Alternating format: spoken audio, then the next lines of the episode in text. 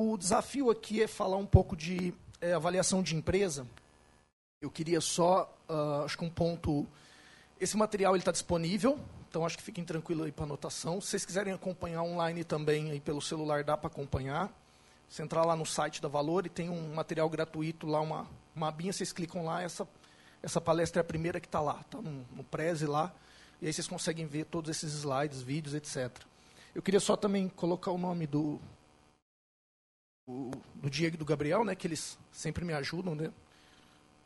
Eu, eu ganho a fama, mas eles trabalham bastante também, né, entendeu? Então tem que compartilhar aqui também uh, o nome deles. Aqui é um, um Uh, quase todos os itens que eu vou falar aqui, tirando alguns exemplos que são mais novos, está nesse book aí.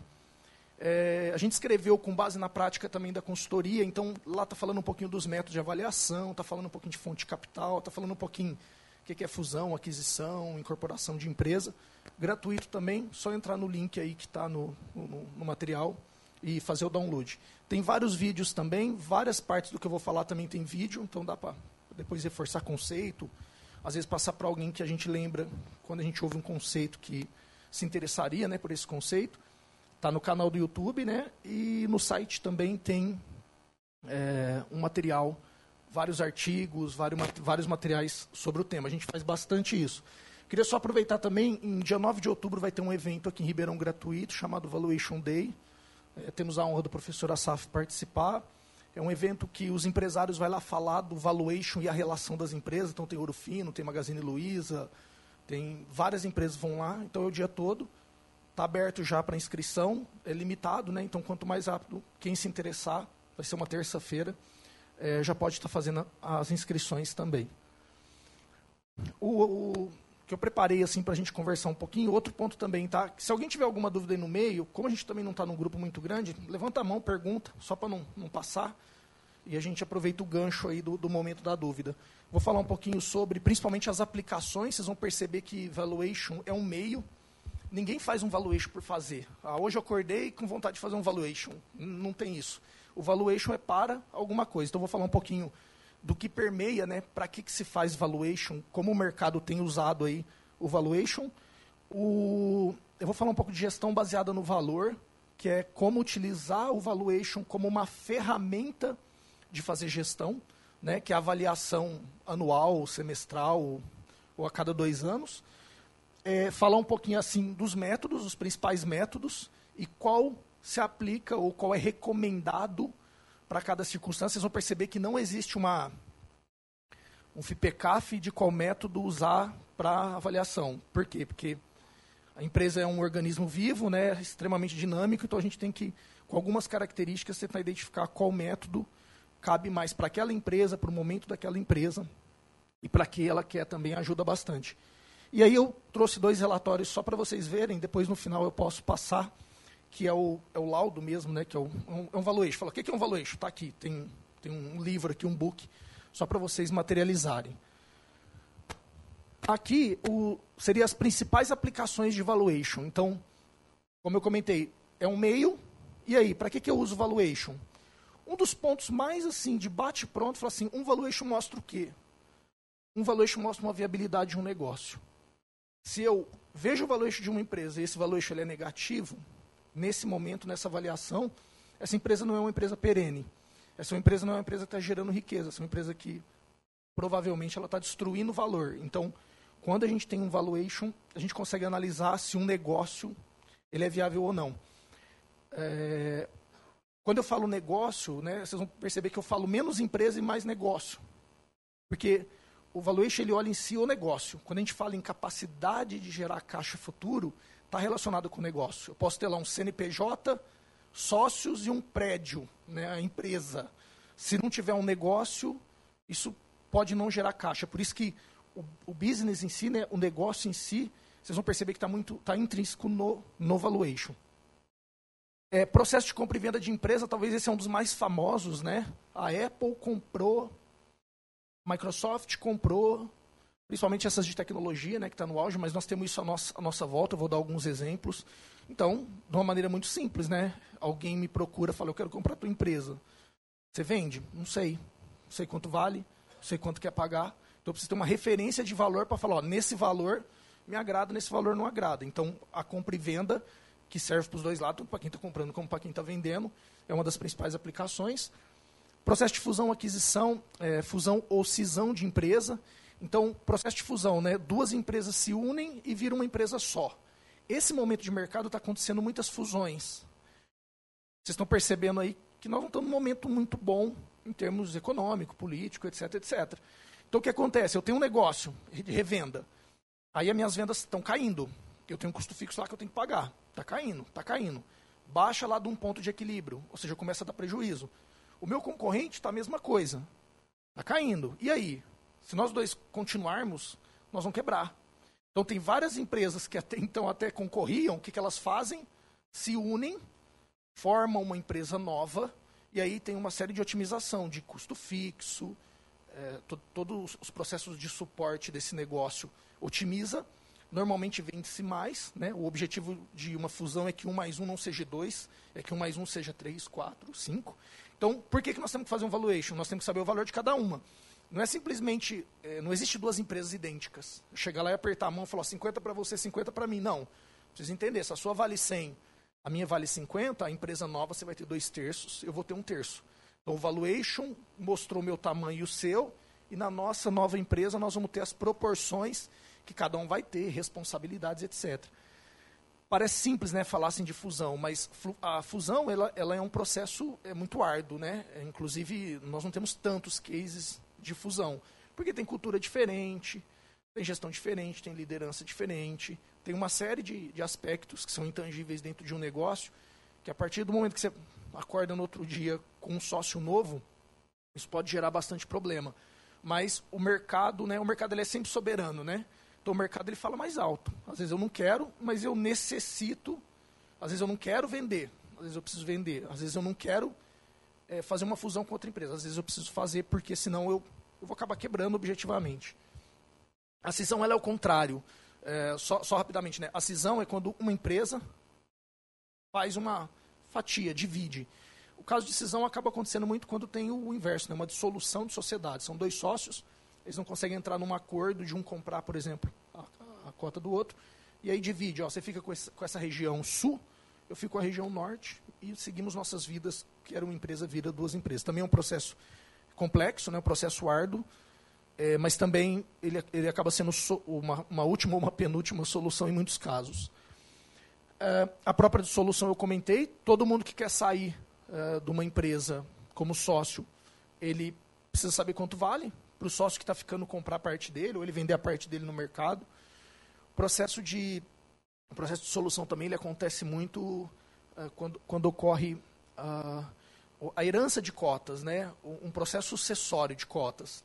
Uh, o sócio está com uma idade já avançada, e aí o, o, filho trabalhou já no mercado, conforme a regra da empresa, e vai entrar. Quanto vale essas cotas? Como que negocia isso com os outros irmãos? Né?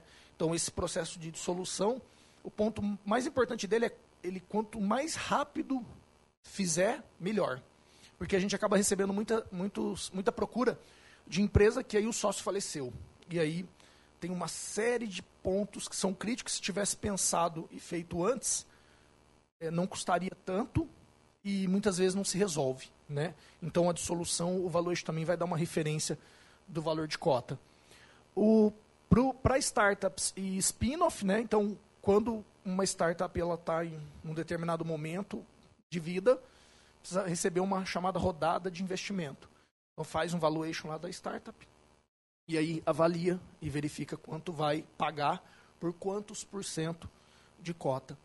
A spin-off é quando tem uma empresa de tem uma pesquisa e desenvolvimento dentro de uma empresa, uma área de pesquisa e desenvolvimento, ela desenvolve um novo produto que não tem nada a ver com o negócio dela. O que, que ela faz? Ela expele e cria uma uma empresa nova e tenta fazer essa empresa nova ter vida nova para um, um negócio não atrapalhar no outro.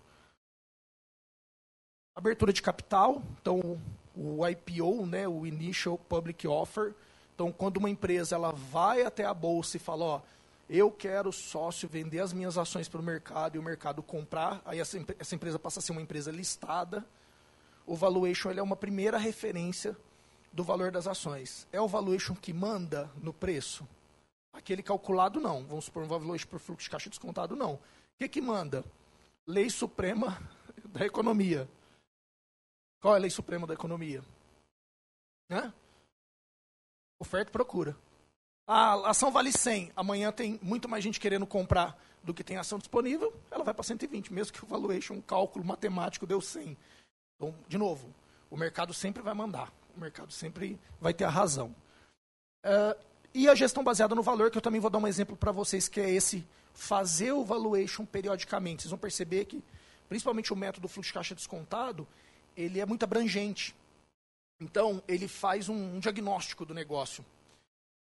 Então, se a gente consegue anualmente fazer a avaliação e o valor subiu da empresa, significa que os negócios estão indo bem. Essa empresa está tá dando bons resultados. É, eu vou dar alguns exemplos aqui para vocês. Primeiro, de compra e venda de empresa. Então, aqui é um, é um estudo que a PwC faz, ela faz até mensal, que ela, ela analisa um pouquinho das operações que ocorreram que divulgadas, né? As operações que se publicam, né? Então é mais para a gente entender, tá vendo? Desde 2002 a gente percebe, né? Momentos de economia bom, a gente percebe que também tem uma relação, tem um pouquinho mais alto, depois cai um pouco, mas a gente acaba percebendo, 16 a gente percebe que teve uma, uma queda considerável, mas nós percebemos que ainda assim, esse movimento, veja, aqui em termos de volume, de quantas operações de compra e venda de empresa aconteceu no Brasil ano passado, é o menor volume de quantidade, né? porque tem várias que estão acontecendo agora que não vai ser divulgada mas tem um volume financeiro bastante significativo. Né? Por isso que é importante analisar. E aqui ele abre um pouquinho, a gente tem um pouquinho aberto aqui por, por região, tá vendo? A região sudeste acaba tendo o maior número de operações, aqui está em número de operações, um pouquinho do segmento e de investidores estrangeiros, então aqui uh, quais países né, mais têm investido no Brasil. Aí um ponto também, pessoal, interessante, né? É, nós estamos com duas negociações que quem está comprando é, são grandes, uma é um fundo e uma é uma empresa estratégica fora do Brasil. Uma nos Estados Unidos e a outra na França. Sempre que a gente conversa, a gente fala, e aí, tá, o que está acontecendo no Brasil? Você não põe o pé no freio, porque as negociações não pararam em nenhum momento. Em nenhum momento falou, ó, vão esperar as eleições, né? A gente tem ouvido muito isso. E as respostas são parecidas. Eles não combinaram, mas foi parecida. Ó, a gente olha o Brasil em médio e longo prazo. A gente não está olhando o Brasil um ano, dois anos.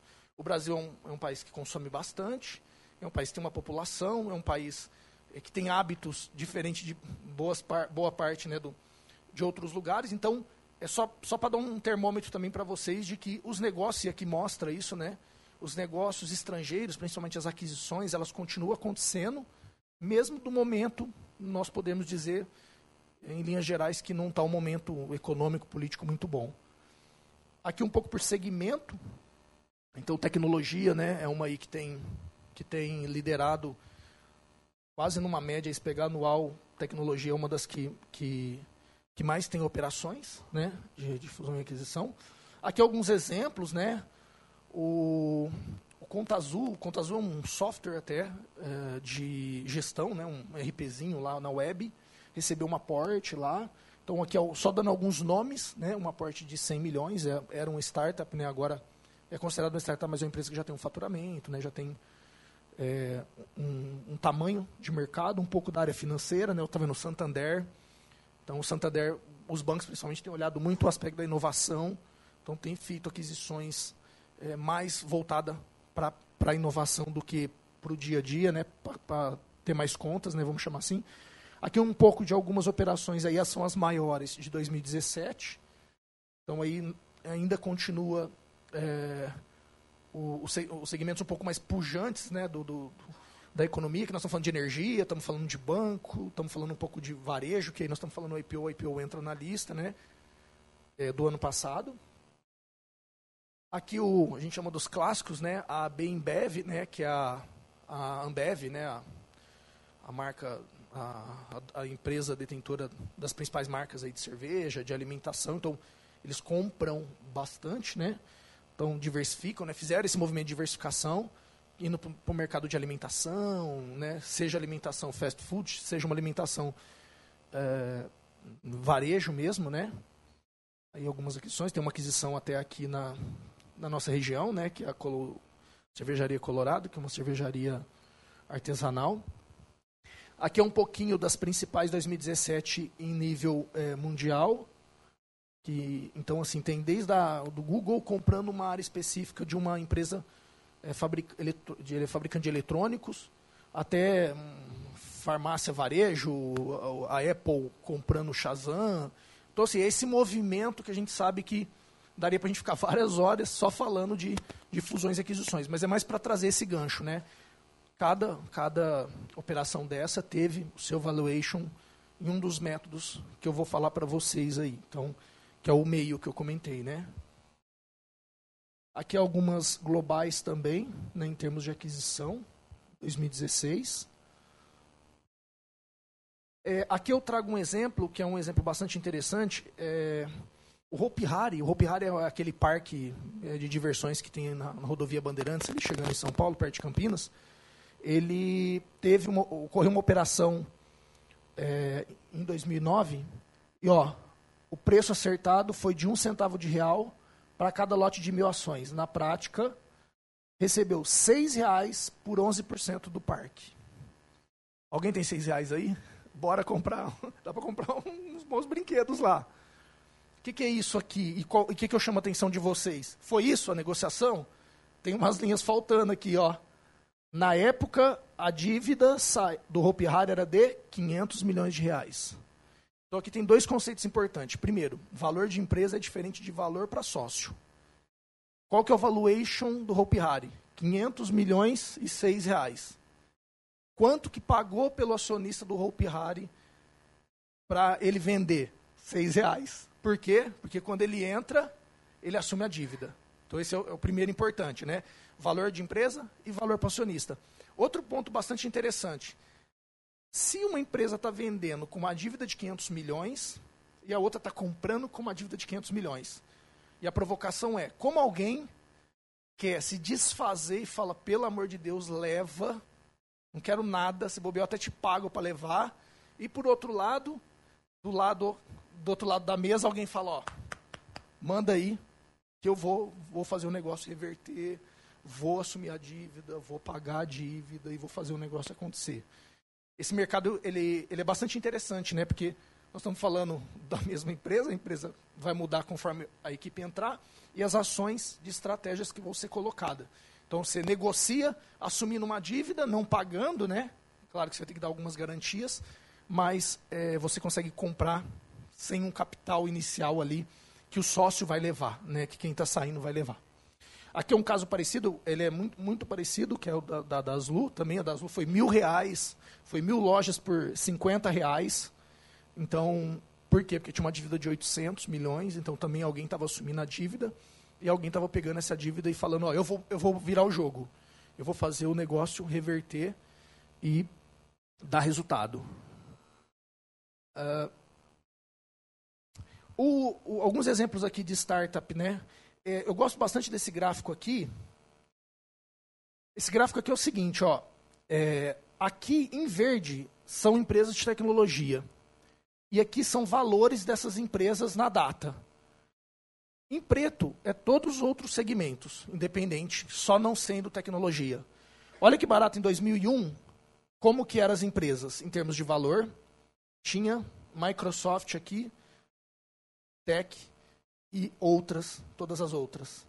16 anos depois, das maiores, nenhuma de outro segmento, as de tecnologia são as maiores. Esse valor aqui vocês acompanharam, né? Está extremamente defasado, né? Por causa de 2016, que já mudou bastante, eu vou falar dela.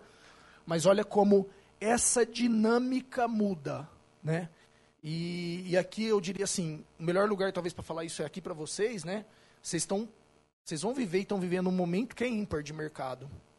Vocês podem ser realmente os executivos de amanhã. Você não precisa mais, é, dependendo é, construir um, um, grande império em 200 anos, em 100 anos, em 50 anos, em 30 anos. Né? Esse, esse tempo ele, ele encurtou muito, se entregando uma boa solução, é, sendo um negócio justo, um negócio que, que tenha né, esse mercado, rápido, isso cresce muito rápido. E esse gráfico mostra isso.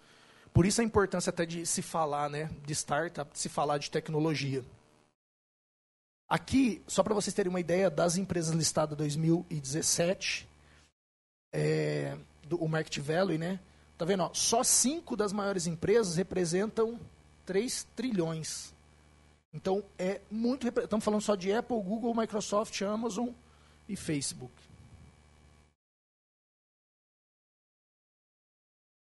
Esse exemplo é um exemplo que a gente gosta muito, né? Que é um exemplo de dentro da nossa casa, né? Daqui do Brasil.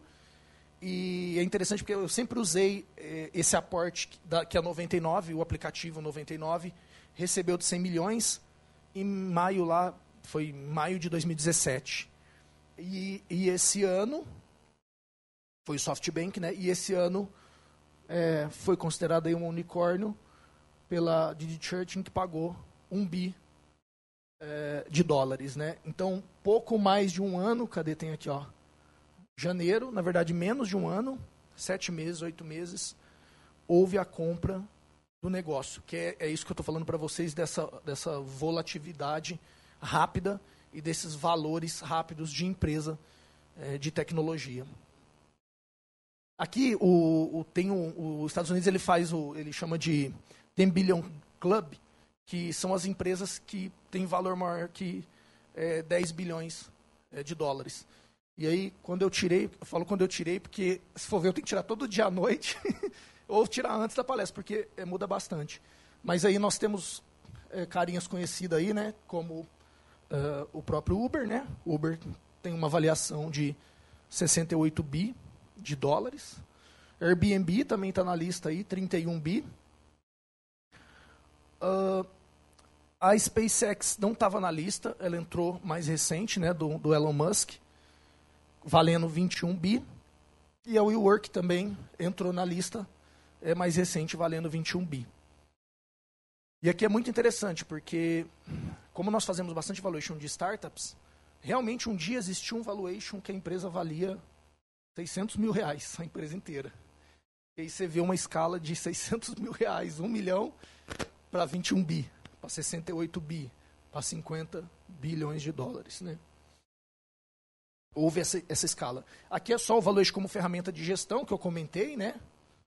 Ah, na verdade, o processo de valuation como ferramenta de gestão é fazer o valuation aqui, no exemplo aqui, a cada um ano, né? E você faz um valuation, o valuation, na hora que eu falar do fluxo de caixa descontado, vocês vão perceber, ele dá um diagnóstico, né? Do negócio aí com base no, no primeiro valuation, cria-se, né? Estratégia, é, operacionaliza, né? Gestão, governança, para implementar aquilo que o, o valuation trouxe, né? Esse diagnóstico, vamos chamar assim, esse exame, fazer o tratamento depois do exame, e aí implementa indicadores e acompanha né, esses indicadores periodicamente, normalmente trimestral ou mensal, para que se esses indicadores baterem mês a mês, hora que eu for calcular de novo o valuation daqui a um ano, esse valuation vai ter um valor maior, né? essa empresa vai ter um valuation maior, a empresa vai valer mais. E isso é cíclico, né? isso a cada ano. Já tem várias empresas que fazem isso tem um ganho bastante interessante. Aí vocês vão, no final eu vou mostrar algumas perguntas que os empresários fazem. E hoje tem, o negócio tem muita dúvida, né? Ah, pô, minha empresa dá lucro. Talvez alguns de vocês aqui têm família, ou fazem estágio, ou a família tem empresa. E vocês já devem ter ouvido uma frase assim, ó, pô, minha empresa está dando lucro, mas eu não tiro, não está saindo nada. A conta está zero. Né? E aí? Será que a contabilidade errou? Né? que, que será que está acontecendo? E como o valuation ele é integrado, ele vai mostrar de maneira bem objetiva para onde aquele caixa daquele lucro está indo, onde ele está sendo aplicado, pelo método aí que é o método mais amplo. Se eu cair aqui, eu vou sentar, então faz de conta que eu, que eu sentei, tá? Mas na verdade eu pensei as duas vezes. E aí, quanto então vale uma empresa? Vamos entrar um pouquinho agora uh, nos métodos, né? Esses daqui são os seis principais métodos de avaliação praticamente um dele é o mais completo e um pouco mais complexo. Os outros são bem objetivos, então eu vou passar eles. Se vocês tiverem dúvida, eu vou passar um pouquinho mais rápido, porque vocês vão ver que, para quem aqui já viu um balanço patrimonial, vai entender o, o, a avaliação contábil, por exemplo, e outras avaliações, porque isso aqui é dia a dia. Um ponto interessante também, né, pessoal? É, o que, que a gente tem percebido, e aí tem um pouco a ver até com a nossa origem, né? Quando a gente criou a Valore, a gente queria popularizar o valuation. Então, é, nós entendemos que o valuation não é uma ferramenta do contador, do economista. É claro que esses profissionais que fazem, que assinam, mas o, o assunto valuation ele tem que se popularizar no sentido do empresário saber o que é um valuation, do empresário saber ler um balanço, do empresário saber ler uma DRE. Então, a maioria das apresentações a gente sempre está falando com, não é com o público. Essa apresentação não foi feita para vocês que estudam economia, é, contabilidade e administração. Ela foi feita para o empresário, para quem estuda, para quem não estuda, para o analista, para o controller, para o diretor, para o presidente, para que isso é, unifique né, esses conceitos. Então vamos lá. Uh, primeiro método aqui é o método contábil. Esse é o mais fácil. Quanto vale uma empresa? Eu pego o balanço dela, vejo, lembra, ó, origem de capital, não é isso? E aplicação de capital, não é? Eu vou abrir uma empresa do zero. Eu pego mil dinheiro do meu capital social, aplico lá no ativo e compro estoque, compro carro, financio o cliente, etc. Então, o que é o valuation pelo método contábil? Eu vejo tudo que eu tenho de investimentos aqui, de ativos, e subtraio os meus passivos. O que sobra é o valor contábil da empresa. Faz sentido esse valor? Depende. Mas eu vou fazer uma pergunta. A marca da empresa está aí nesse balanço? A marca da empresa contabiliza no balanço hoje? Contabiliza? Assim, se eu for lá e falar assim, eu quero pôr o valor da minha marca hoje no meu balanço, eu posso pôr? Não, não posso. E, muito sabe a contabilidade não deixa eu ir lá e pegar e falar, avaliei a marca e jogo no meu balanço. Não posso fazer isso. Antes até podia, e agora não pode mais. Então, esse método aí, ele é simples, ele olha com base no, na contabilidade e no balanço patrimonial, mas ele não vai olhar o que é intangível. Ele vai olhar só o que é tangível. E outro detalhe: se eu tiver um veículo aí de 10 anos, ele vai estar tá valendo nada. Um real, porque já depreciou tudo. Vale um real um carro de 10 anos hoje? Uma BMW X alguma coisa de 10 anos. Vocês estão vendo ela jogada aí pela rua com a chave lá na, no contato, porque vale zero? Não. Aí aqui ela vale zero, porque já depreciou. Porque ela já consumiu, vai estar tá não vai estar mais no PL. Aí o que, que o mercado acaba fazendo? Ele ajusta considerando o PL a valor de mercado. Então a única diferença é essa mesma BMW, que 10 anos depois no balanço está depreciada, a hora que eu olho ela, quanto vale lá na tabela, famosa tabela FIP, lá vai ter lá, sei lá, 30 mil reais, 40 mil reais. E aí a empresa, se tivesse essa BMW, valeria o valor desse ativo, o valor do estoque, o valor dos recebíveis. Depois que subtrair, claro, os passivos. Ok? Tudo bem? Outro método bastante simplista e até bem usado, e aí eu digo até infelizmente, né, porque acaba ocorrendo operações equivocadas por usar muito esse método, é o método de liquidação. Liquidação é o famoso porteira fechada. Ó. Cálculo. Só ver se ele vai dar mais um. Está aqui embaixo, aqui, acho que talvez a cadeira está tampando. Imobilizados, mais direitos, menos deveres. Eu olho tudo que eu tenho para receber e ativo, estoque, veículo, e subtraio aquilo que eu tenho para pagar, dívidas. Objetivo, tudo é valor de mercado. Ah, mas no balanço está a conta de cliente, está a conta de cliente de, é, sei lá, um milhão. Se eu for lá e pedir para o cliente antecipar tudo, eu não vou antecipar um milhão. Eu preciso colocar esse valor de mercado. Ó, me antecipa aí e eu te faço por 800 mil. Não valeu um milhão, valeu o valor de mercado. Então a liquidação é, vou fechar a empresa, a empresa não vai existir mais, literalmente puxa a porta, né, o último que puxa a porta, apaga a luz e vou embora. A marca está aqui? Não.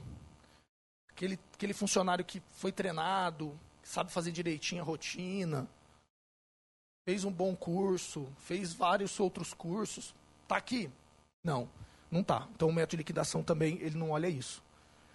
Então, vocês vão perceber que os métodos relacionados a aspecto econômico são um método que valoriza de maneira mais justa a empresa, o negócio. O terceiro método aqui, ele já a gente entra no econômico, aí eu queria só é, falar para vocês do conceito de ativo econômico, que é importante para a gente entender esse método. E só, só para ter uma ideia, quem aqui é, sabe o conceito de EBITDA? Pode levantar, ninguém vai olhar para o lado. No PAT. Tá. É, lucro líquido. Lucro líquido? Última linha lá da DRE, dando uma ajudinha aí. Né? Tudo que a empresa recebeu, menos tudo que ela pagou lá, custo, despesa, pagou tudo, imposto, tudo. A última linha lá é lucro líquido. É, te, tem uma imagem aqui que é importante até para a gente entender. Até o EBIT daqui eu, eu vou pular, eu vou, eu vou só no NOPAT. É, o que, que os negócios eles entendem? E aí é, conceitual, tá? não é técnico. Muitas vezes, é, eu posso olhar uma empresa que ela está dando lucro zero, mas operacionalmente ela dá uma lucratividade alta. É possível isso? É, é possível. Imagina o seguinte, eu tenho uma empresa que eu, eu vendo um determinado produto por mil e pago 500, então eu tenho lucro. Só que essa minha empresa está muito endividada. Então, todo esse 500 que entra, que é a diferença do mil menos o 500 que eu paguei, eu pago dívida. Quanto que vai dar o meu lucro líquido? Vai dar zero negativo. Por quê? O lucro líquido vai contar. Vendi por mil, gastei 500, opa, vai quase sobrar 500. Não, mas aí eu tenho que pagar juros, a parcela do financiamento, mais 500. Qual que é o lucro líquido? Zero, não tem lucro líquido. Então, por que que operacionalmente essa empresa ela é viável? Porque essa empresa, ela dá lucro operacional. Então, mesmo que uma empresa que a gente olha lucro líquido zero, se a gente tira principalmente a despesa financeira, e eu vou pegar a despesa financeira que talvez ela é a mais enfática, a empresa pode dar um resultado. Por quê? Olha o exemplo do Hope Harry aqui. Por que, que alguém compraria uma empresa que está se endividando e subindo? Porque para essa empresa ter um valor positivo, ela tem que ter lucro operacional positivo. Só que como ela está extremamente endividada, o pagamento das dívidas está consumindo tudo. E aí está dando prejuízo. Mas ele tem que pagar as contas mês que vem. O que ele faz? Pega mais empréstimo. Outro mês, pega mais. Então o que acontece? O resultado do lucro líquido cada vez dando mais prejuízo líquido e a dívida cada vez mais aumentando. Qual que é a mudança do jogo quando alguém entra e compra? Liquida a dívida. Então, olha como o método ele é inteligente. Ele fala o seguinte: uma empresa na minha mão ela pode valer zero. Mas se você compra e paga a dívida, ela é uma empresa que operacionalmente ela dá lucro de 500. Por isso que o método econômico, o que, que ele fala? Ele fala assim, para eu analisar uma empresa, eu preciso olhar separado o aspecto dívida. Senão eu me engano. Senão eu acho que aquela empresa não vale nada e o que ela tem que fazer é uma estruturação do capital dela. Às vezes ela está pagando 15% ao ano, 20% ao ano de juro anual lá de, de banco. Veja, se alguém vai lá e coloca o capital que está aplicado a 6 ao ano, sana a dívida, ela dá o lucro operacional, o que, que acontece? Essa empresa começa a gerar riqueza e dá fluxo de caixa positivo. Esse é o conceito que, eu diria assim, é o mais importante para vocês entenderem desse indicador chamado NOPAT. O que, que é o NOPAT? Ele é um net, né? ele é um valor líquido do lucro operacional depois de pagar imposto de renda. Não vamos manter um imposto de renda, vamos pensar mais na questão operacional. É, a avaliação de empresa, ela olha muito core. Um outro exemplo que também é, é muito claro, né, é um exemplo que é, fica fácil entender. Você tem uma empresa lá que o dono tem uma chácara. E aí lá na empresa tem a folha do caseiro da chácara, tem o jardineiro, o, a manutenção do trator, tá tudo da chácara lá na empresa. Muitas vezes eu posso olhar essa empresa e vai dar lucro? Não. É core da empresa? O campo, a chácara, o caseiro? Normalmente, vamos imaginar que não, né? Vamos imaginar que é uma empresa, sei lá, de tecnologia, não precisa da chácara. A hora que eu ajusto, ou seja, net operate, ou seja, lucro operacional, a empresa é lucrativa. Se eu ficar olhando só o lucro líquido, eu corro o risco de uma miopia. Eu vou falar assim, ah, mas aqui não dá resultado. Não, precisa entender. Oper não dá resultado líquido. Não está gerando caixa, não está tendo o lucro suficiente para pagar tudo. Mas operacionalmente, ela é uma empresa viável. E aí o mercado tem várias ferramentas, concorda? Ah, eu estou com 15% na conta garantida. E aí eu sei que tem uma linha de crédito de giro na minha pessoa física que eu pago, sei lá, 10, 11. Opa, já dá um ganho. Então eu vou começo a ajustar a estrutura de capital. Então, o NOPAT é importante para a gente ver o negócio pelo aspecto operacional. Por isso que é importante entender isso pelo aspecto econômico. Ok? O EBIT dele é muito parecido, muda algumas características, mas vamos nos ater ao NOPAT, porque aí a gente precisa do NOPAT depois para calcular, ok? Tudo bem, alguém não entendeu o NOPAT, que agora acho que talvez só o NOPAT é importante só para a gente seguir. Pensa assim, ó, lucro operacional, net operate. E aí quando eu falo lucro operacional é depois de pagar imposto de renda também. É lucro operacional. Tem um aspecto aí, depreciação, alguma entra, outra não, mas o importante é isso. Operacionalmente, o negócio dá resultado, então eu posso, vai guardando isso. Eu posso ter prejuízo, mas ter lucro operacional na mesma empresa, na mesma DRE, só ajustando as linhas lá de custo, despesa e até mesmo receita. Ok? Aqui tem só Aqui o, é uma coluna. Aqui ó, tem uma, uma colinha. Por exemplo, o que, que é o NOPAT? Ó, ele é a receita, considerando já o imposto de renda, os custos totais, as despesas totais. Aqui é a receita direta, né? As depreciações, mas não considera o juro, né, que é a despesa financeira que eu falei, que é o financiamento e não considera o que é não operacional e não recorrente. Esse chega no NOPAT. Olha o lucro líquido. Ó. O lucro líquido já considera tanto as dívidas como o que é não recorrente não operacional. Um substitui o outro? Não, eu tenho que saber os dois. Não adianta eu olhar meu NOPAT e não ter dinheiro no final do mês para pagar a conta, a folha de pagamento do próximo mês. E ali é o EBITDA, que eu não vou entrar agora, até por uma questão do tempo. Tem alguns vídeos lá falando do EBITDA, então quem tiver curiosidade e quiser, tem os vídeos curtos lá também falando do EBIT. É só por, no, por nosso tempo. Voltamos agora para o ativo. Olha que interessante, pessoal. Manual da contabilidade. O que, que é ativo? Esse eu, eu faço questão de ler com vocês. É um recurso controlado pela entidade como resultado de eventos passados, ou seja, o recurso, resultado de evento passado, e do qual se espera que resulte o quê? Futuro benefício econômico para a entidade. Ixi, espera aí. Você acabou de me falar que o carro depreciado é o valor, e o FPCAF está falando assim que é o benefício futuro que eu tenho daquele negócio. É isso mesmo. O método pela avaliação econômica, ele não vai olhar o bem puro, fixo, do jeito que está. Ele vai olhar qual a capacidade futura de geração de caixa desse bem. Posso dar um exemplo? Aqui tem uns conceitos. Vamos, vamos imaginar um veículo, que fica mais fácil, um caminhão. Esse caminhão, qual que é o valor de ativo? Como, que a gente, como vocês acham que a gente avalia um caminhão? Tem um caminhão aí na frente. Quanto ele vale? Dá uma dica aí. É, beleza. Esse é um esse exemplo bom. Custo de estoque, você falou de ativo, mais ou menos depreciação, né? Porque ele está depreciado. Mas eu acabei de falar, se esse caminhão tem cinco anos, dependendo da aplicação do caminhão, ele é acelerada. Então, em cinco anos, praticamente depreciou. E aí, o caminhão vale zero? Um caminhão de cinco anos? Vale quase nada? Não. Então, você imagina assim, você tem um caminhão na tua mão. Como que vocês vendem um carro? Alguém precisa vender um carro, vai trocar de carro. Como que vende um carro? Olha a tabela FIP. Caminhão, mesma coisa. Tem uma tabela FIP, tem outros meios também. Olha a tabela, tabela FIP ou o valor da capacidade futura de geração de caixa desse caminhão. Eu uso bastante esse exemplo. A transportadora do Jaziel, qual dos dois vocês acham que vai avaliar? o de cima e olhe lá. O caminhão meu não tem referência nenhuma. Você não tem nem carta de caminhão, habilitação. Um caminhão da Rodonaves, um caminhão da Júlio Simões, um caminhão de uma transportadora de referência, que gera resultado mês a mês. O caminhão vale 178? Não. O caminhão vale a capacidade futura de geração de caixa. Então, muitas vezes eu posso ter no balanço um ativo de 172 mil, ou até depreciado, só que a capacidade futura de geração de caixa dele que é o valor econômico ou daquele caminhão ou daquela empresa que é o conjunto daqueles caminhões. A marca está aqui, pessoal? Tá.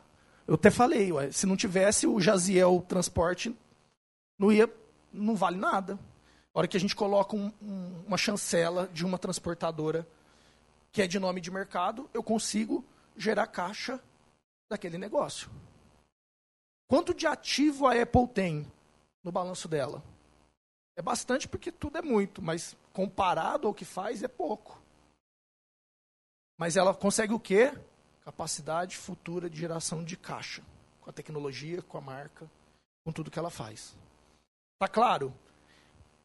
O valor do balanço continua sendo o mesmo, mas aí quando eu vou vender a minha empresa, eu preciso calcular o valor econômico da minha empresa. Eu preciso calcular o valor econômico daquele bem, daquele ativo. Ok? Sair dali porque está meio gelado. Então aqui tem alguns conceitos de valor econômico, Aí eu, é mais para vocês depois é, consultarem. E aí sim, nós vamos entrar nesses três métodos que exige, exige conceito econômico. Então, assim, eu vou usar o balanço e vou usar a DRE, mas é, não é a minha, o, o valor estanque que está lá na minha demonstração. Nós vamos ter que entender. O primeiro é avaliação de mercado. Então, a avaliação de mercado ela é uma das avaliações mais simples que tem. Por quê? Porque ela é usada numa empresa de capital aberto. Como que eu sei o valor de uma empresa de capital aberto? Eu pego o balanço dela, que está aberto, vejo quantas ações tem, coto o valor da ação, e aí eu multiplico, e aí eu tenho o valor da empresa de acordo com o mercado, conforme o mercado. Ele é bem fácil né, de calcular, aqui tem alguns exemplos. Aqui é só para vocês terem uma ideia de valor com base em maio de 2018. A Ambev está na primeira da lista aqui, Petrobras, Vale, um valor em médio aí de 90 bi. Olha que interessante, ó. Todas as empresas da Bolsa listado com data maio de 2018 somam 856 bi. Alguém viu quanto foi o valor da Apple essa semana? Exatamente. Só a Apple, quando eu peguei já estava até desatualizado, né? Porque foi essa semana. Só a Apple vale um trilhão comparado ao valor de todas as empresas listadas no mercado. Aí dá para entender, né? Por que, que aqueles quadradinhos preto e verde, o verde tem conquistado. Ou seja, não é porque é uma marca conhecida, porque gera um volume alto. É um volume bem é, considerável. Outro método, esse método ele é bem conhecido também, que ele é chamado de múltiplo. Né? Quanto minha empresa vale? Ah, minha empresa vale dois faturamentos. Minha empresa vale uh, cinco lucros, cinco EBITDAs, sete EBITDAs. Esse método ele é um método que ele é bastante utilizado mas ele tem duas características muito importantes. Primeiro, eu tenho que ter uma referência para usar o múltiplo. O que, que, é a referência? Uma operação. A contabilidade, ela, ela aceita, eu comentei da marca, né? Quando a contabilidade aceita eu trazer para dentro do meu balanço uma marca, quando eu compro uma empresa que valeu mais que o PL dela, eu consigo colocar o valor da marca. Por quê? Porque teve o fato. Eu paguei. Houve a transação financeira. Então, o que, que o múltiplo ele pede? É possível usar? É. Tem que ter um negócio que ocorreu do mesmo segmento e em período curto, seis meses, dependendo do ano. Não adianta eu falar que uma, uma padaria vale 5 EBITDA e pegar um múltiplo de 5 e pegar uma, uma empresa de software e multiplicar por 5. Porque os parâmetros são diferentes. Então, o múltiplo. Onde o múltiplo é bastante utilizado? Em empresas que estão comprando. Tem empresas uh, que compram, o que, que eles fazem? Ele faz o fluxo de caixa descontado, chega no valor. Aí, para ele comprar outras, ele não fica calculando toda vez, boa parte das vezes, né? Ele já entende, ó, isso aqui, para eu comprar outro, eu já tenho um multiplicador comparado ao que eu paguei agora. Então, sei lá, vai ser 5 EBITDA. Então, eu já chego e falo, ó, aceita vender tua empresa quanto? 5 EBITDA. Por quê? Porque eu já calculei num concorrente teu, eu vou comprar os três maiores players, e aí eu consigo entender que se eu trouxer esse negócio para minha gestão, para minha estratégia, é, por 5 EBITDA compensa, é, é, viável eu trazer. Uh, aí o, o, o, método de múltiplo também ele é utilizado bastante em alguns segmentos uh, pelo, por, um, por um indicador do segmento. Né? Então, por exemplo, o segmento de energia.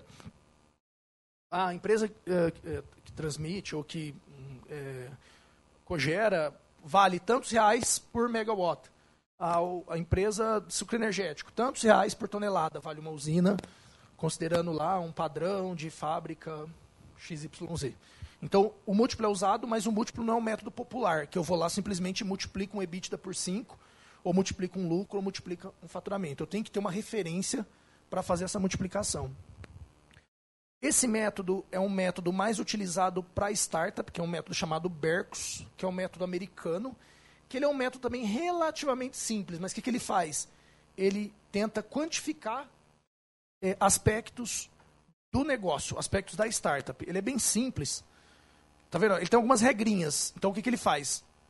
É, ele considera um valor para cada uma dessas então ele avalia ideia, protótipo, gestão de equipe, rela é, relações estratégicas, né, que tem a ver com o mercado, e lançamento e venda de produto e ele dá um ponto para cada um. Tem uma série de pontos, precisa ver, não é simplesmente ir lá e fazer um ponto, né?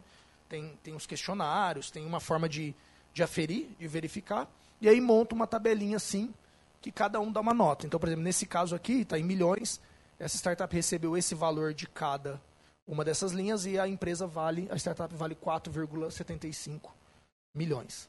Isso aqui uh, é feito principalmente com base no cotidiano, no ecossistema de startup. Então, eles vão aprendendo, vão entendendo e vai, é, por exemplo, o empreendedor é um fator que tem um peso grande numa startup. Você pode ter a melhor ideia, mas se não tiver um perfil de empreendedor, ele perde bastante ponto. Então ele pontua e o método Bercos chega num valor através da, desses, desses questionamentos, dessas respostas. Aí o método fluxo de caixa descontado, que é o que a gente quer chegar, que é esse método mais completo, que é o método que tem a ver com o caminhão que eu comentei, com essa geração futura de caixa. Então, vem né, do fluxo de caixa livre aqui. Ele não olha só lucro, né, ele olha caixa, vou explicar para vocês. E ele olha o negócio em período de tempo. Então, eu não olho só a empresa hoje, eu olho a empresa no passado, mas eu projeto essa empresa, como vai ser o resultado dela em 2018, final, 19, 20, 21, 22. Tem uma forma, inclusive, de, de quantificar esses períodos. Então, o fluxo de caixa, ele vai projetar esse, esse caixa livre no tempo para quê? Para a gente trazer a valor presente esse caixa livre. No fundo, o que, que o fluxo de caixa descontado ele faz? Ele fala, ó, qual a capacidade da tua empresa de gerar caixa livre? Ou seja, depois de, quitar né, operacionalmente tudo, nos próximos anos. Eu pego esses valores, trago o valor presente, desconto uma taxa, porque um milhão de fluxo de caixa livre em 2019 não vale um milhão hoje. Ele vai ter que descontar pelo risco, não é isso? Tem um risco em 31 de dezembro de 2019 para esse fluxo acontecer. E aí eu vou somando esses fluxos de caixa livre, eu chego no valor da empresa com mais uma perpetuidade. Como que a gente faz isso? O, diferente do que eu comentei sobre marca e sobre capacidade humana, o fluxo de caixa descontado ele vai olhar todos os aspectos da empresa. Então ele vai olhar aspecto de fornecedor, ele vai olhar aspecto interno da empresa. Então se a empresa tem uma boa gestão, vai influenciar no fluxo de caixa livre.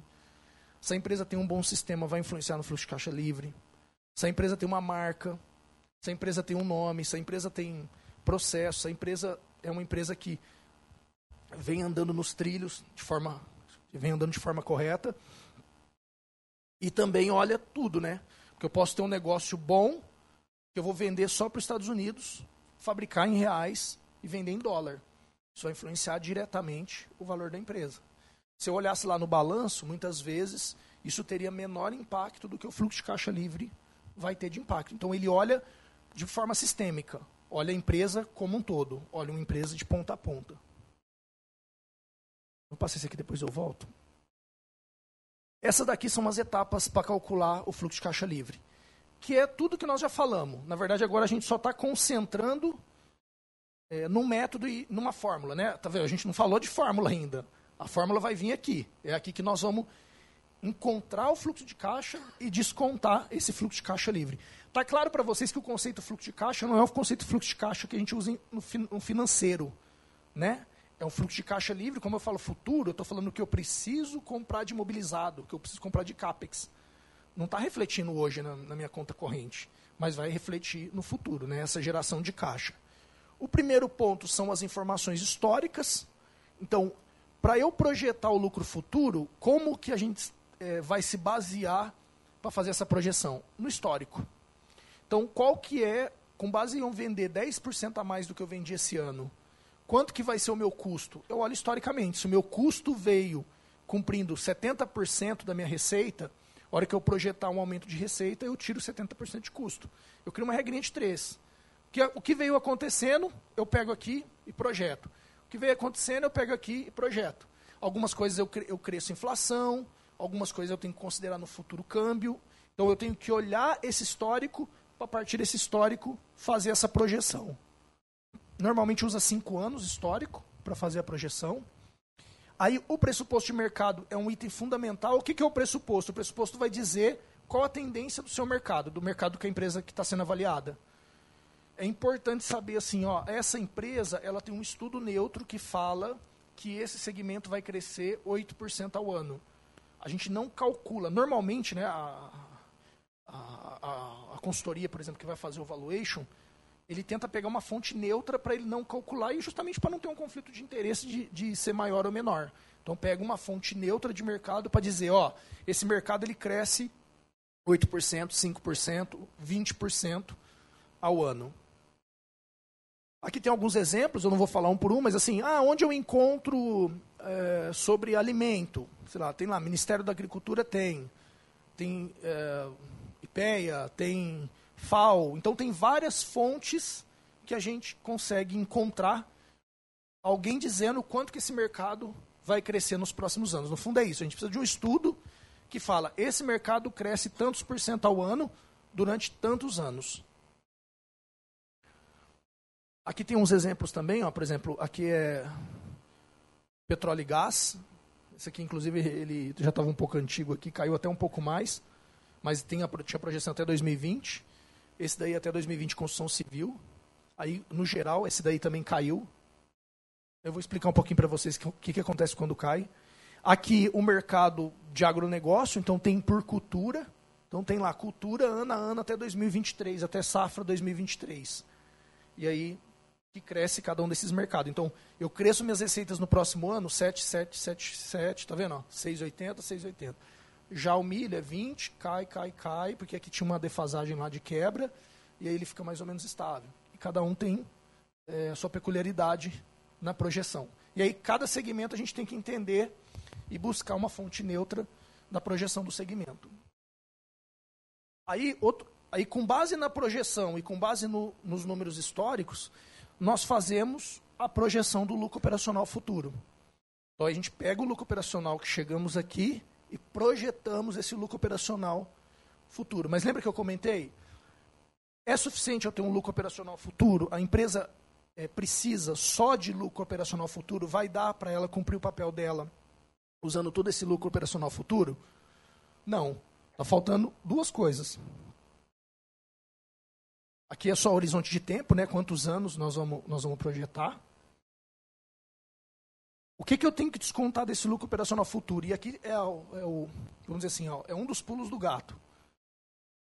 Uma empresa, para ela ter perenidade, por exemplo, a empresa de transporte, eu consigo faturar sempre, crescendo se o mercado crescer, 20 anos, 30 anos sem trocar o caminhão? Não, não vou conseguir, a minha marca vai então, o que, que eu preciso fazer? De tempos em tempos, eu preciso renovar minha frota. O que, que é isso? É investimento em CAPEX.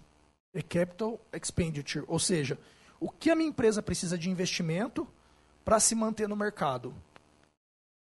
Alguns exemplos aqui de CAPEX. Ó. Novos produtos, expansão de atividade, né? novas fábricas, filiais, abrir. Máquina e equipamento, como é o caso aí do caminhão, algumas modernizações, tecnologia. Então, se eu gerei um lucro operacional futuro lá em 2019 de um milhão, eu preciso entender se em 2019 essa empresa não tem que comprar algum CAPEX para repor, porque esse CAPEX tem que subtrair desse um milhão. E aí, né, é, é formidável o conceito essência da depreciação. O que é depreciação? Para bater no imposto de renda? Não. Depreciação é reposição do bem. Não é? Você pegar um hotel que ele não, vamos dizer assim, não faz uma reserva daquela depreciação financeira e periodicamente ele troca as camas, o frigobar, reforma o quarto, ele vai ficando velho, velho, aí o preço cai, aí ninguém mais faz, o negócio sucumbe. Então, tem que haver esse capex, tem que haver esse reinvestimento, senão ele não consegue praticar aquele crescimento de receita. Então, se eu tenho uma depreciação, aí no caso a gente tem que ajustar, né? Uma depreciação real, eu consigo, no momento certo, subtrair lá do CAPEX. Então, se eu tenho um milhão de lucro operacional, eu vou subtrair, vamos supor, 100 de necessidade de CAPEX naquele ano. Então, opa, já deu um fluxo de caixa de 900. Ainda não estamos descontando.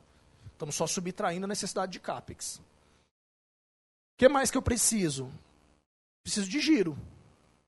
Olha que interessante. Uma empresa, ela não. Principalmente, vamos pensar uma empresa de varejo que é mais fácil para entender. Ela não simplesmente fala assim: você quer um produto? Está aqui o produto. Consigo, antes de eu vender, eu tenho que fazer um forecast, né, o quanto eu entendo que o mercado vai comprar, comprar, negociar com o fornecedor, estocar, disponibilizar para os meus vendedores e ele vender. Porque a hora que você compra, eu vou lá e te entrego. Esse negociação com o fornecedor prazo, estocagem, o tempo que eu levo para vender, e depois, na hora que eu vendo, você me pede um prazo, tudo isso compõe o giro. E esse é muito importante, tão importante quanto o do lucro, que eu falo assim, ó, eu vendo por mil e gasto 500. Tá ótimo, não tenho dívida nada. Essa empresa é joia. Vendi esse ano, só que o fornecedor, imagina que eu, eu tenho só mil de caixa, um pouco 500 que é para eu comprar o produto. Se eu vender outro produto, imagina, eu dou prazo de 30 dias para o meu fornecedor, o meu fornecedor me dá prazo de 30 dias, e eu dou seis meses para o meu cliente. O que, que vai acontecer no mês seguinte? Eu vou comprar, vou pagar, vou entregar. Cadê o dinheiro para pagar? Não tenho. Aí eu tomo emprestado. Segundo mês, mesma coisa. Terceiro, quando eu vou receber? Só lá no sexto mês. Opa, é necessidade de giro. Por isso que a empresa, quando ela tem um estoque considerável, ou quando os clientes dela exigem prazo, eu tenho que dar prazo, ela precisa de um pulmão financeiro, que é um giro. E se ela continua crescendo, essa necessidade de giro também aumenta. Então, esse lucro operacional futuro, além do descontar o que eu preciso comprar, eu preciso descontar se o prazo que eu tenho entre fornecedor e cliente, principalmente, está ajustado. Se eu consigo pagar em 30 e receber em 30, e estoco aí 30, está dentro. Agora, por exemplo, quem vende para atacarejo lá, quem vende para atacadão, atacador ele tenta comprar 180 dias mesmo. Você tem que operar, é, ter tua operação seis meses. Só depois de seis meses da sua operação, operação, operação, operação, operação, você recebe a primeira parcela que você vendeu lá seis meses. E giro quebra muito empresa. E às vezes dando lucro. Essa empresa é o exemplo. Tem mil, tem quinhentos. Não tenho dinheiro, pega o empréstimo. Não tenho dinheiro, pega empréstimo. Vai ter uma hora que vai acontecer o que o limite vai acabar. Puta, mas a minha empresa dava lucro? Dava lucro. Mas o seu giro, a sua operação, o seu negócio consome esse lucro no giro. Você tem que renegociar isso, você tem que fazer uma, uma estruturação dessas dívidas. Acabando, pessoal. Aí, pessoal, uh, então, lucro operacional futuro, descontou CAPEX, descontou giro, aí vem a famosa custo do capital, que é chamado, que é essa taxa de desconto. Quando a gente fala que o meu dinheiro que eu teria de lucro operacional lá no final do ano que vem, eu vou ter que, ter que comprar CAPEX 100, caiu para 900. Eu vou ter que é, bancar esse giro, mais 100, cai para 800. E aí, 800 lá no final do ano que vem, vale 800 hoje? Não, eu preciso descontar. Que taxa é essa? Como que eu calculo esse desconto? 10%, 5%, 30%? Existe uma forma de calcular. Esse índice ele é composto de dois aspectos: capital próprio e capital de terceiro. Como que ele é formado? O risco é o WCC, né, que é a média ponderada do custo do capital. Primeiro, capital de terceiro, que esse aqui é simples. Quanto custa o capital de terceiro? Quanto de juros eu estou pagando para o banco? Se a minha taxa anual de pagamento de dívida lá está de 15%, a hora que eu trouxer, se eu tivesse só isso na minha empresa, a hora que eu trouxer aquele lucro futuro, é como se eu descontasse esses 15%. O que mais? O que o mercado pede? Quanto custa o dinheiro no tempo? Eu preciso comparar. Se uma empresa fala que vai me dar de retorno 5% ao ano, aí é retorno sobre investimento, não é retorno sobre receita. Se eu colocar numa aplicação DI, eu tenho 6. Vale a pena investir nessa empresa? Financeiramente, não. Pode ter outros motivos. Então, é importante que a, a taxa de atratividade do negócio pague mais que o mercado paga. Né? Compete com o mercado. Senão, eu deixo meu dinheiro aplicado quietinho lá e não invisto. Ele tem, eu não vou entrar nos detalhes aqui, mas ele tem um coeficiente chamado coeficiente beta. O que, que influencia no coeficiente beta? O segmento que a empresa está. Então, vamos supor, uma empresa concessionária de rodovia tem um risco menor. Por quê? É mais cíclico tem até, até, depois de maio tem mais riscos, né? Mas até então tinha menos riscos. Alimentação, pode ver, a maioria das crises, a alimentação é um dos mercados que se mantém. E outros de risco alto, tecnologia, inovação, equipamentos de, de alta tecnologia embutida. Então isso vai fazer o que? Essa taxa aumentar ou diminuir. Olha como é interessante, o investidor que está colocando, ele fala, ah, então você está me dizendo que se o seu negócio for mais arriscado, eu te pago menos por ele. Exatamente isso. E eu posso ter uma outra empresa parceira ali, que ele está analisando as duas parceiras, não, ele está analisando e falar, ah, mas ela, por que, que ela a taxa é menor? Porque o risco é menor. Ele trabalha com alimentação. Eu estou avaliando uma empresa de tecnologia. Tecnologia, inteligência artificial ainda é um risco alto. Não, não, tem, não tem ainda negócio recorrente. Tá, tá sim, né? Então, como que a gente pode ter um risco baixo? Não. O risco é alto. O retorno é bom? Tem que compensar. O retorno tem que compensar o risco. Aí, outro item é um prêmio. O prêmio também é fácil de entender. Ele pega, um, é como se fosse uma média de mercado além do risk free, além da taxa livre de risco, como se fosse uma média ponderada do, do Ibovespa, por exemplo. Então, assim, num portfólio ideal eu ganharia no mercado tanto. Então, além de você me pagar o risk free, você tem que me pagar esse prêmio que o mercado fala que eu tenho que pagar. Aí, outros, existem outros indicadores que podem entrar, por exemplo, tamanho da empresa. Tem um indicador por tamanho da empresa. Inflação vai influenciar. Se é uma empresa que vende para os Estados Unidos e está aqui, gente tem que ajustar a inflação americana com a inflação do Brasil. E, e para fechar, eu consigo somando, né, calculando, né, tem uma fórmula, né, a fórmula CAPM, eu, eu acho um percentual do capital próprio, 20%, e percentual de capital de terceiro, 10%. Como é ponderado, eu tenho que ver a proporção de cada um, que vai dar um peso para cada um, eu chego a uma taxa final. 18% é a taxa de desconto. 20% é a taxa de desconto. Aqueles 800 de caixa livre que a gente gerou lá no final do ano que vem, eu desconto 20% dele, eu vou ter 640 mil hoje. 800 mil lá no outro, desconto com N2, né? Desconto juro composto dois anos, vai valer menos 640. E assim por diante. Vou somando. Eu vou ter essas caixas, essa, esse fluxo aqui, ó. Esse aqui eu já. Esse é o fluxo. O que, que eu vou olhar? Ó, eu gerei lucro no PAT, lucro operacional. Considero investimento em capital considero o que eu preciso em giro, gero fluxo de caixa livre ano a ano. Aí, igual a gente faz lá no, na matemática financeira, traz cada um desses fluxos a valor presente, soma todos. Aí a empresa ela não vai parar em 2020. Tem uma forma da gente calcular uma perpetuidade, que seria uma taxa de crescimento é, é, neutra de mercado. É o, é o que ele cresceria, cresceria além do período explícito. E aí eu tenho o valor da empresa. Aqui é um, um, uma tabela, só para vocês terem uma ideia. Normalmente, empresas com mais lucratividade e melhor perspectiva de mercado, esses métodos são mais indicados. Tá vendo? Ah, mas eu uso liquidação? Uso. Se a empresa está dando prejuízo, como que eu vou projetar prejuízo no tempo? Vai dar um negativão. O que, que eu faço? Vendo os ativos.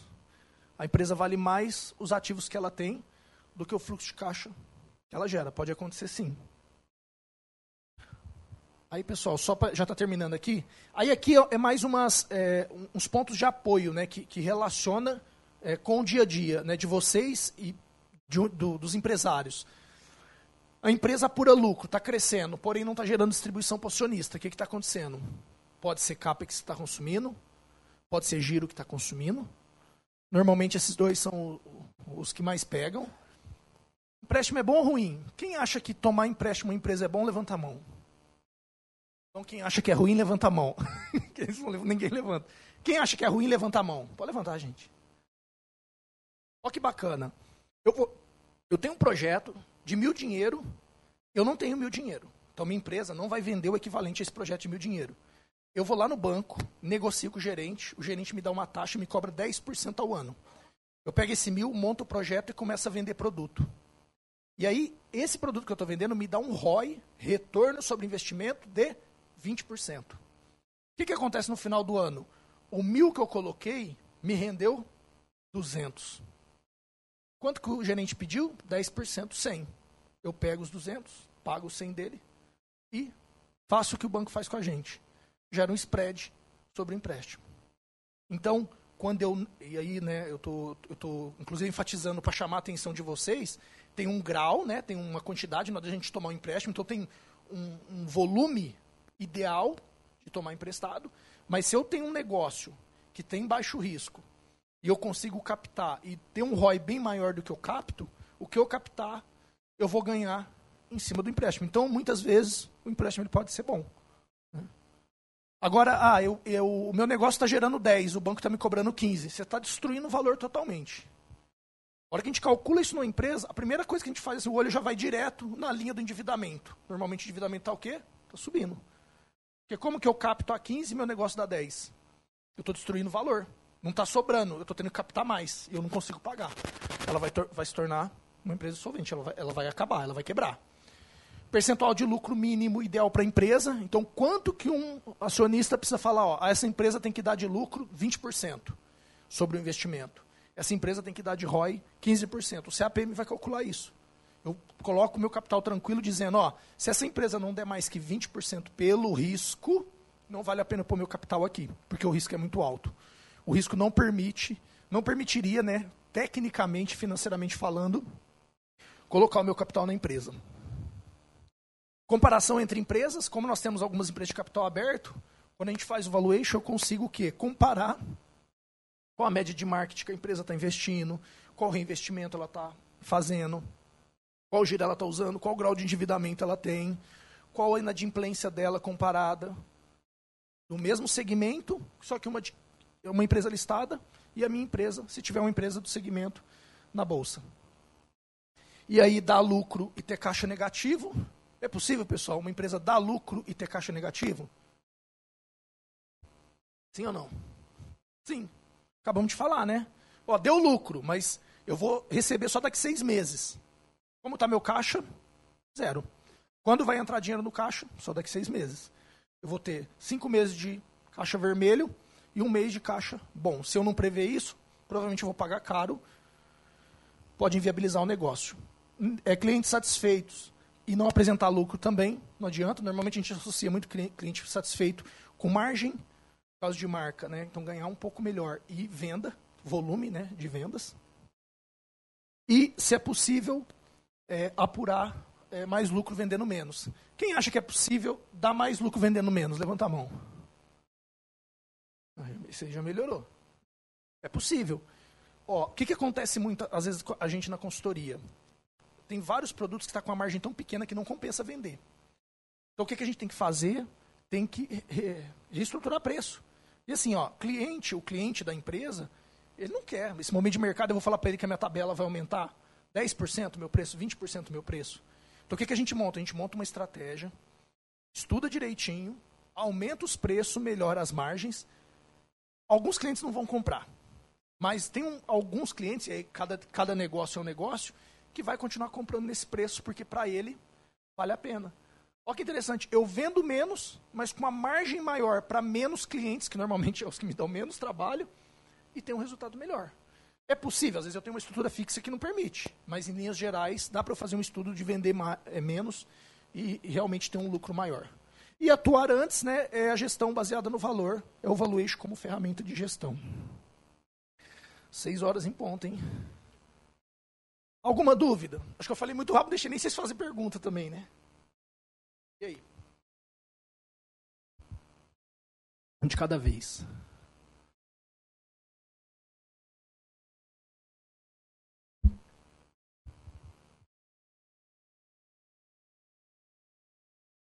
Gisel, é, é, boa tarde, quase boa noite. É. Obrigada é. pela, pela palestra, foi muito bom. Eu sou consultora também em gestão, tenho Legal. menos tempo de mercado, tenho dois anos, para aprender um pouquinho com você.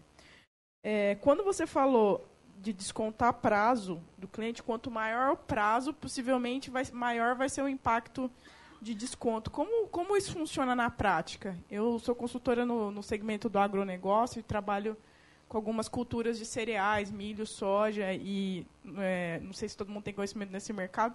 Normalmente as indústrias financiam o produtor final e os distribuidores até oito, nove meses. É, e eu estou participando de um processo de uma empresa americana que está interessada em comprar uma empresa aqui da região. E eu não sei de, muito como funcionam os prazos nos Estados Unidos em relação às culturas, mas eu sei que no Brasil tem esse cenário. E eu não sei direito como, como colocar esse, esse indicador para o dono da empresa, como, que isso, como isso vai impactar. Tá. Ó, é, tem algumas situações. Como eu falei, né, como a empresa ela é, ela é um ser vivo, ela é dinâmica. Então, o que, que, é o ideal? O ideal é, é a empresa ter uma vida financeira saudável e tentar buscar o, esse crédito mais barato possível. Normalmente, quando uma Bayer, uma BASF, uma Monsanto ela financia, teoricamente ela teria que financiar com uma taxa boa que permita né, o agricultor ganhar e pagar a taxa. Agora, é, qual que é o teu nome mesmo? Fala de novo. Amanda. Agora, um pulo do gato, Amanda. Ó, anota aí que você vai usar na consultoria. Nós temos vários clientes aqui que eles têm aplicação financeira. Alguns bancos, eles consideram a conta aqui no Brasil como uma conta internacional. Então imagina o seguinte, eu tenho um milhão de reais aplicado aqui. E eu começo a operar nos Estados Unidos, por isso que eu estou usando o seu exemplo. Então a empresa que está comprando, opera lá.